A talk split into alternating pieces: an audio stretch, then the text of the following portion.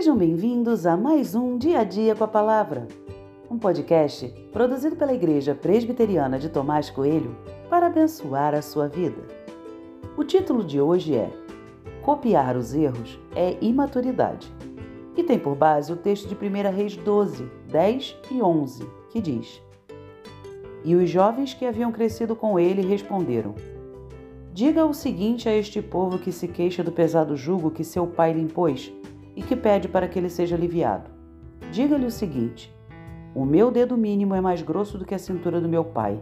Assim que, se meu pai lhes impôs um jugo pesado, eu o tornarei ainda mais pesado. Meu pai castigou vocês com açoites, eu vou castigá-los com escorpiões.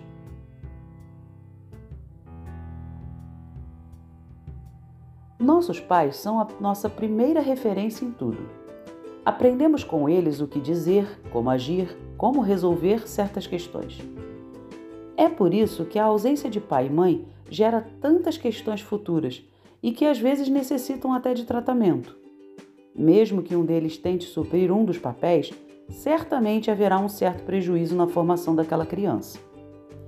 Mas nossos pais não são perfeitos eles também erram e às vezes erram feio.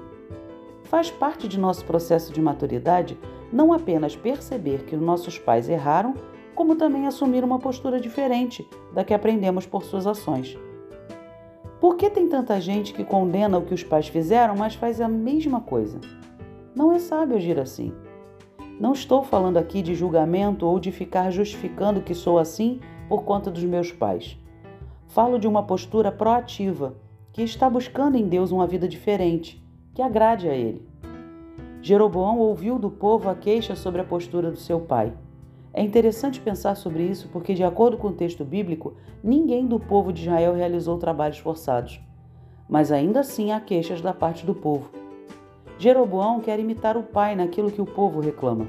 E mais, ele quer ser mais duro e cruel, confirmando que a reclamação do povo era verdadeira. Roboão era imaturo. Meus pais são presentes de Deus. Errando ou acertando, eles são os meus pais. Eles não são perfeitos e estão longe disso. Enquanto filho, agradeço a Deus pelo ensino que recebi. Pude aprender com seus acertos e erros. Mas é minha responsabilidade agir de forma diferente naquilo que está errado.